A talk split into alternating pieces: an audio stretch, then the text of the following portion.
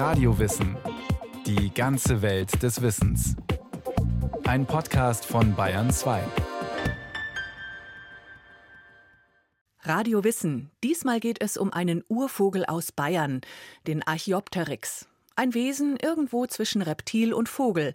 Das wurde vor rund 160 Jahren zum echten Politikum. Als man das Fossil in den Sollenhofener Plattenkalken entdeckt, hat Charles Darwin gerade mit seiner Evolutionstheorie die Gemüter in Wallung gebracht.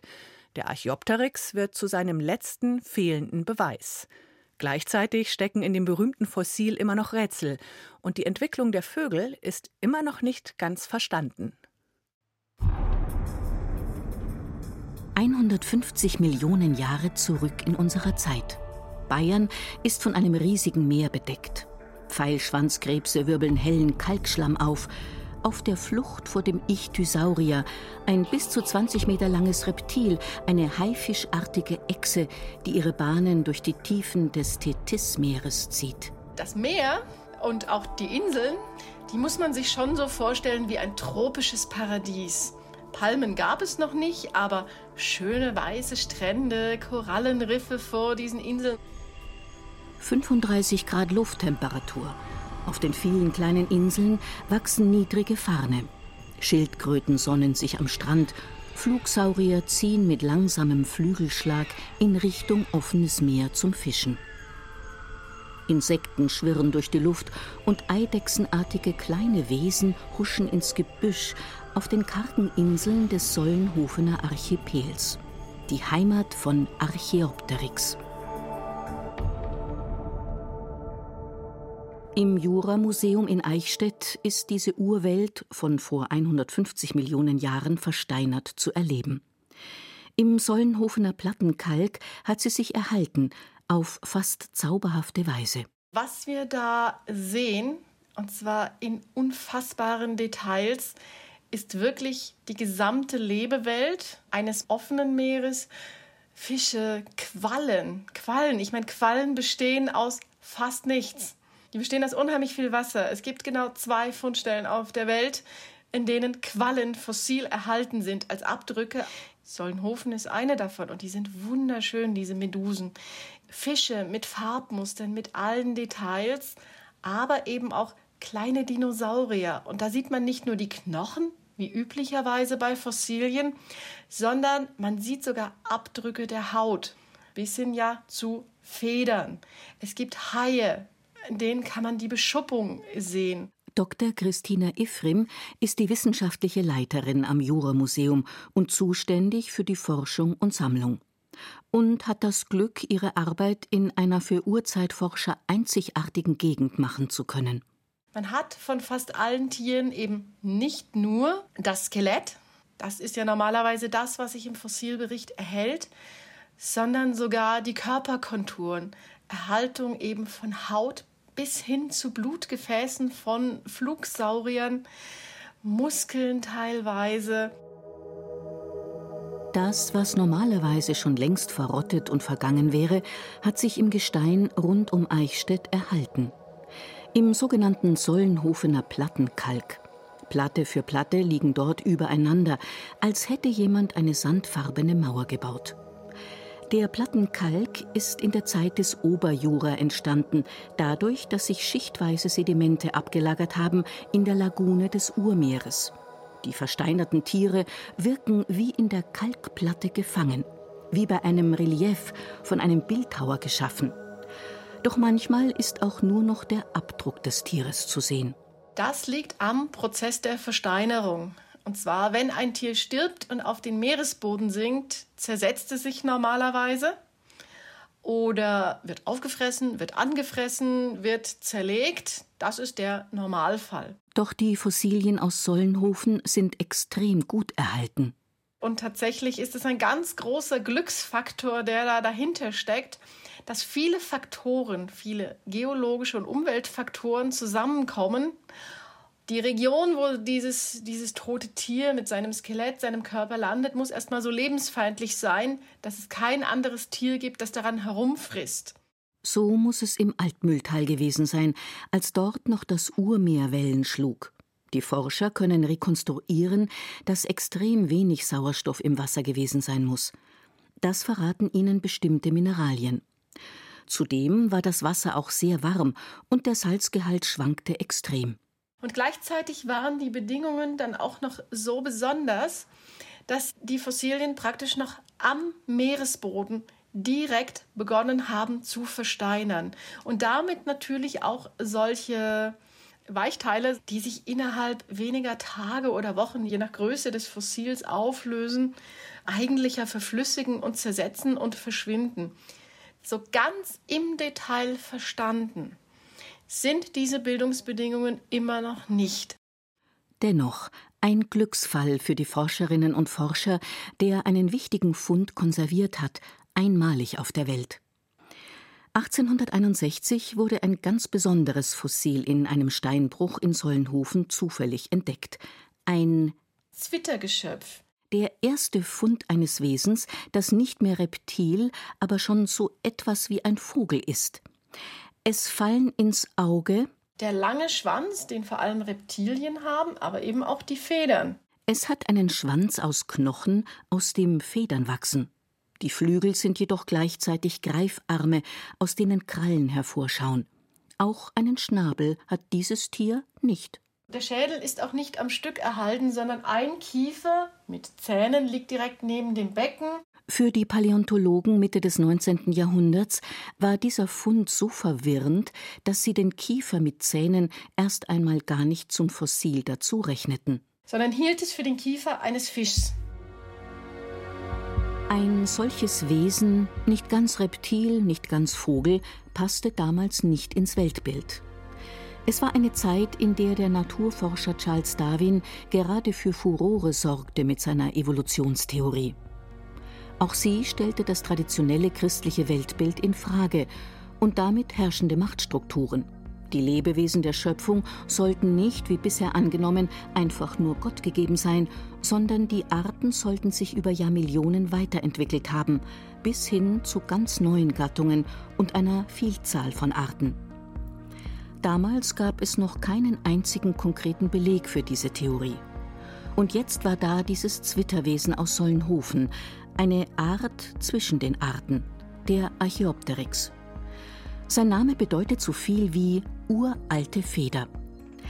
Der noch ausstehende Beweis für Darwins Evolutionstheorie? Archaeopteryx ist sowas wie der Urmeter der Vogelevolution. An dem wird alles gemessen und von daher ist es halt so äh, praktisch zu einer Ikone der Evolutionstheorie auch geworden.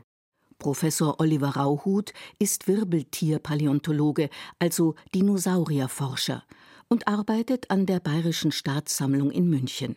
Heute weiß man, der Archaeopteryx ist der erste Fund eines Urvogels, eine Übergangsform, ein rabengroßes Reptil, das fliegen konnte. Das erste dieser Art für die Paläontologen. Wir kennen inzwischen eine Menge weitere Übergangsformen, insbesondere aus China, aber auch aus, aus, aus anderen Gegenden. Aber im Prinzip alles wird immer mit Archaeopteryx verglichen. Und von daher ist das natürlich immer noch ein ganz wichtiges Tier für unser Verständnis der, der Evolution der Vögel. Sämtliche Archaeopteryx-Exemplare stammen ja aus den, aus den Plattenkalken des Altmühltals. Nicht alle davon gehören zur Art Archaeopteryx, aber die meisten. Oliver Rauchut ist einer der führenden Experten auf diesem Gebiet. Er hat alle zwölf Exemplare gesichtet und ist dafür ein bisschen gereist. Bis auf ein einziges Exemplar, ein Küken, ist nämlich kein Archaeopteryx-Fund in Eichstätt geblieben. Auch nicht der erste Fund aus dem Jahr 1861. Der ursprüngliche Besitzer hat dann das Stück verkaufen wollen und hat unter anderem es auch der Bayerischen Staatssammlung angeboten, damals, das sind wir, also und der Andreas Wagner, ähm, der damals hier Konservator war in der Bayerischen Staatssammlung. Das war also ein erklärter Anti-Darwinist, der war also ein, ein, ein Gegner Darwins. Das spielte Mitte des 19. Jahrhunderts für die Einschätzung des Archaeopteryx eine große Rolle, da der Fund als möglicher Beweis für Darwins Theorie gehandelt wurde. Viele konservativ eingestellte Wissenschaftler in Europa, und das war damals noch der Konsens, versetzte das Fossil in Alarmbereitschaft so wie auch Andreas Wagner von der Bayerischen Staatssammlung. Er hat, äh, war sich dann natürlich der Brisanz dieses Stückes bewusst und hat sich also dann unheimlich bemüht, dem Stück jegliche Qualität als Übergangsform abzusprechen. Er sieht keinerlei Hindernisse, dass es sich dabei schlicht und ergreifend um eine Eidechse handelt. Und es gab noch einen namhaften Paläontologen Mitte des 19. Jahrhunderts, der auch nicht mit Darwins Evolutionstheorie einverstanden war und sich den Fund aus Sollenhofen sichern wollte, erzählt Christina Ifrim vom Juramuseum. Richard Owen, Gründungsdirektor des großen Naturkundemuseums in London und damals der führende Paläontologe. Er saß damals schon auch in einer politisch prominenten Position und in London war natürlich die Diskussion um die Evolution voll entbrannt. Charles Darwin hatte ja nur drei Jahre vorher sein Buch On the Origin of Species, in dem er die Evolutionstheorie erklärte, veröffentlicht. Und jetzt gab es dieses Fossil, das entweder ein Beleg oder eben ein Gegenbeweis für diese These war. Richard Owen hatte eine sehr persönliche Beziehung zu Darwin. Als junger Forscher begegnete er Charles Darwin einen Monat nach dessen Rückkehr von seiner langen Reise um die Welt mit der Beagle und wurde der Wissenschaftler, der eine Reihe von Wirbeltierfossilien, die Charles Darwin mitgebracht hat, beschreiben durfte. Richard Owen hatte sich über die Jahre einen soliden wissenschaftlichen Ruf von Weltrang erarbeitet und Begriffe geprägt, die heute noch in der Biologie verwendet werden, wie Homologie oder Analogie. Und er hatte politisch Einfluss als Präsident der britischen Gesellschaft für Fortschritte der Wissenschaft. So schaffte er es, dass der Archaeopteryx tatsächlich nach London ging, für einen unfassbaren Betrag. Der war sehr, sehr hoch. Man einigte sich dann auf 700 Pfund Sterling, was ungefähr zwei Jahresetats des Museums, des Naturkundemuseums entsprach. Also richtig, richtig viel Geld. Und diese Verhandlungen zogen sich, waren auch mit großen diplomatischen Anstrengungen in London verbunden. Richard Owen war damals der Paläontologe. Er war einfach eine unfassbare Prominenz und dass der wichtigste Paläontologe, vielleicht sogar der Welt damals, das wichtigste Fossil der Welt erwirbt, war dann einfach auch für diesen Betrag eine standesgemäße Anschaffung. 1862 hielt Richard Owen einen Vortrag über den Archaeopteryx. Er kam dann zu dem Schluss, es handelt sich auf gar keinen Fall um eine Übergangsform, es ist ganz eindeutig ein Vogel. Und damit hat also der eine Antidarwinist gesagt, es ist eine Eidechse, der andere, das ist ein Vogel. Und ähm, damit war es natürlich irgendwo klar, ähm, dass es irgendwas dazwischen war. Meint Oliver Rauhut aus heutiger Perspektive. Den Beweis erbrachte kurze Zeit nach Owens Analyse der Biologe Thomas Henry Huxley. Sein Spitzname die Bulldogge Darwins. Derjenige, der an Darwins Stelle die Wortgefechte in der Öffentlichkeit austrug. Um der Wahrheit, was sich hinter dem Archaeopteryx verbirgt, näher zu kommen, hat Huxley das gemacht, was jeder gute Wissenschaftler tun sollte. Er hat sich einfach mal alle existierenden Originale angeguckt. Und damit meint Christina Ephraim nicht nur das Londoner Exemplar des Archaeopteryx, sondern auch andere Funde aus den Sollenhofener Plattenkalken. Im selben Jahr, 1861, ist ein kleiner Raubsaurier beschrieben worden, Compsognathus, ebenfalls aus den Plattenkalken. Und das war der erste Raubdinosaurier, von dem wir ein vollständiges Skelett hatten. Womit wir also zum ersten Mal dann eine Vorstellung gewonnen haben, wie denn solche Raubsaurier überhaupt aussahen. Oliver Rauhut hat sich bereits in seiner Doktorarbeit mit der Evolution der Raubsaurier befasst und kennt sich mit Compsognathus selbst sehr gut aus. Doch weshalb schaute sich Huxley Mitte des 19. Jahrhunderts als erstes einen Raubsaurier an, um Archaeopteryx besser verstehen zu können? Er geht damals strategisch vor. Huxley will beweisen, dass Darwin recht hat. Er muss also anhand von körperlichen Merkmalen zeigen, dass der Archaeopteryx eine Übergangsform ist zwischen zwei Tierarten. Huxley, der hat sich den Compsognathus angeguckt und hat sich den Archaeopteryx angeguckt und ist dann auf den Trichter gekommen, ja, die sind sich doch verdammt ähnlich und hat dann 1868 eine Arbeit veröffentlicht halt darüber, dass die Vögel wohl von den Raubsauriern abstammen. Huxley stellt damit eine für seine Zeit radikale These auf. Also was Huxley sich damals ausgedacht hat, war extrem weitsichtig. Diese Idee, dass die Vögel von den Dinosauriern abstammen, ist dann lange diskutiert worden. Die Diskussion, die, die ging hin und her über 100 Jahre und eigentlich hat sich das erst mit den Funden von gefiederten Dinosauriern wirklich völlig etabliert. Die gefiederten Dinosaurier, die sind so Ende der 90er Jahre des letzten Jahrhunderts rausgekommen.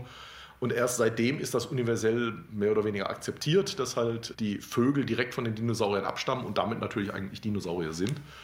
Das heißt also, Huxley war da seinerzeit so etwa 130 Jahre voraus.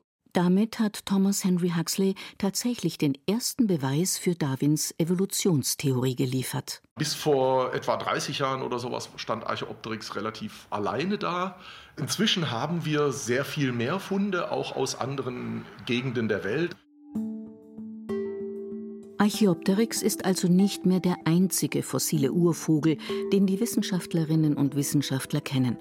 Auch in den Plattenkalken rund um Eichstätt sind mittlerweile noch zwei andere Urvogelarten entdeckt worden.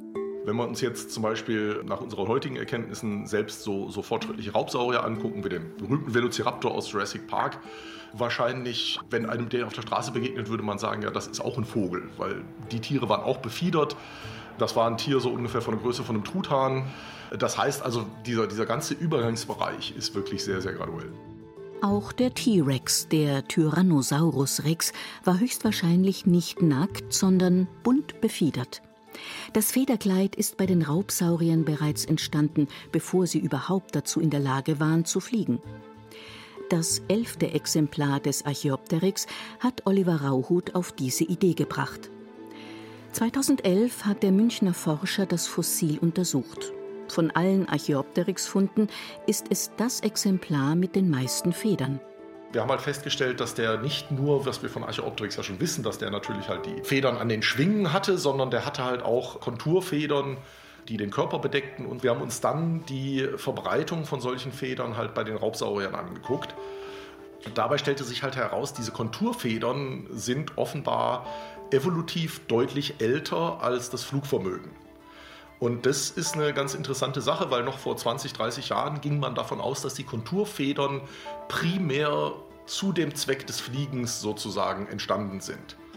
Und es stellte sich halt heraus, dass es schon eine ganze große Gruppe von Raubsauriern gab, die offenbar solche Konturfedern hatten, aber nicht flugfähig waren. Oliver Rauhut vermutet, dass sie wie Daunenfedern zur Wärmeisolation gedient haben und auch zum Beeindrucken von Weibchen, wie beim Pfau. Die Forscherinnen und Forscher können manchmal sogar die Farben der Federn herausfinden. Natürlich ist die Originalfarbe nicht mehr erhalten, aber was wir wissen, ist, dass die verschiedenen Farbpigmente in den Zellen unterschiedliche Strukturen haben. Und ähm, bei der Fossilisierung hat sich herausgestellt, dass einige dieser Pigmente sehr widerstandsfähig sind und dann sozusagen halt nachgebildet werden von den Mineralen, die halt für die, für die Fossilisierung zuständig sind. Die Wissenschaftler schauen sich die Mineralien ganz genau unter dem Rasterelektronenmikroskop an und wissen dann, welche Pigmente wohl einmal an deren Stelle gewesen sein müssen. Und was heißt das für den Archaeopteryx? Von Archaeopteryx wissen wir leider da nur relativ wenig, weil die meisten Federn nur als Abdrücke erhalten sind, nicht halt als umgewandelte Form in Mineralform sozusagen. Aber es gibt die ursprüngliche Feder von Archaeopteryx, die ist in Materialerhaltung. Und da hat man also feststellen können, dass diese Feder wohl schwarz war mit einer weißen Spitze. Das ist wohl eine der Schwungfedern von Archaeopteryx. Das heißt also wahrscheinlich zumindest die Flügel waren vielleicht so ein bisschen sowas wie eine Elster oder so. Eine der wichtigsten Fragen ist, wie gut konnte Archaeopteryx damit fliegen? Denn nicht alle befiederten Raubsaurier auf zwei Beinen konnten sich automatisch in die Luft erheben, so wie der Tyrannosaurus Rex.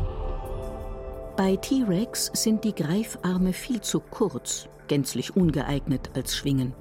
Selbst der Vogelflug ist wahrscheinlich bei den Raubsauriern mehrfach entstanden. Also auf der Linie zu den Vögeln war eventuell Archaeopteryx der erste flugfähige Vertreter. Von daher sagen viele Leute immer noch, ja, okay, ab, ab Archaeopteryx sprechen wir von Vogel. Doch wie weist ein Paläontologe nach, ob die Schwingen von Archaeopteryx wirklich ausgereicht haben, um abzuheben? Dennis Föten, Paläontologe am Europäischen Synchrotron, einer wichtigen Forschungseinrichtung in Frankreich, hat mit seinem Team mehrere Oberarmknochen von Archaeopteryx untersucht. Der niederländische Forscher wollte wissen, wie dick die Knochenwände von Archaeopteryx sind. 2018 veröffentlichte er seinen Bericht. Das Ergebnis? Die Knochenwände sind definitiv dünner als die von Dinosauriern, die am Boden lebten, und somit leichter. Ein Hinweis darauf, dass Archaeopteryx vermutlich fliegen konnte.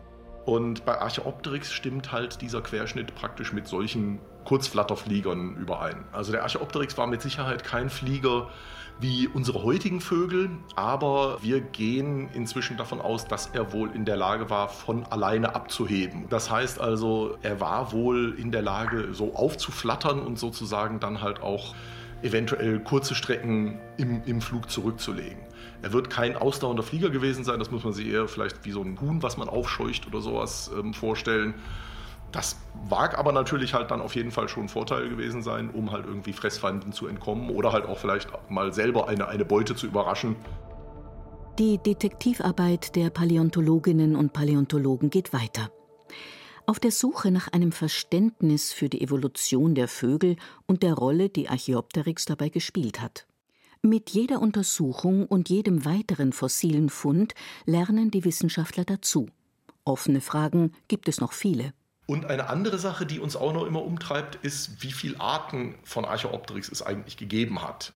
Alle bisher gefundenen Fossilien von Archaeopteryx unterscheiden sich in winzigen Details, wie beispielsweise der Anzahl der Zähne, die Proportionen der Flügel und Beine. Das wäre eine mögliche Erklärung, dass halt die wirklich sich ähnlich wie die Darwinfinken auf jeder Insel, wo sie gelebt haben, damals irgendwie an eine, an eine andere Nahrungsquelle angepasst haben. Ein ungelöstes Rätsel. Genauso wie der Tod des Archaeopteryx aus dem Sollenhofener Plattenkalk. Wie kommt ein Flatterflieger raus aufs offene Meer? Anders als für die Flugsaurier, die mit ihren Flügeln aus Haut, ähnlich einer Fledermaus, eine Spannweite von bis zu drei Metern hatten, dürfte das für Archaeopteryx unmöglich gewesen sein.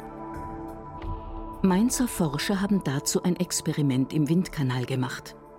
Es muss offenbar einer der heftigen Stürme, der über dem Sollenhofener Archipel vor 150 Millionen Jahren tobte, gewesen sein, Archaeopteryx wurde wohl mit so viel Wucht von der Insel gefegt und unter Wasser gedrückt, dass dieser so bedeutende Urvogel am Grund des Meeres bald versteinern und uns bis heute erhalten bleiben konnte.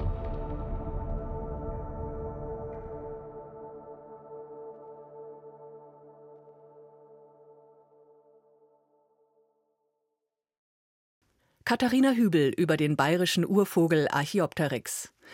Haben Sie Lust auf mehr rund ums Thema Evolution? Dann einfach mal in die Show Notes schauen. Da finden Sie Links zu anderen Podcasts, zum Beispiel zur Frage, welchen Stellenwert Darwins Erkenntnisse in der Forschung heute haben. Oder auch eine Folge zu lebenden Fossilien wie den Pfeilschwanzkrebsen. Viel Vergnügen beim Anhören.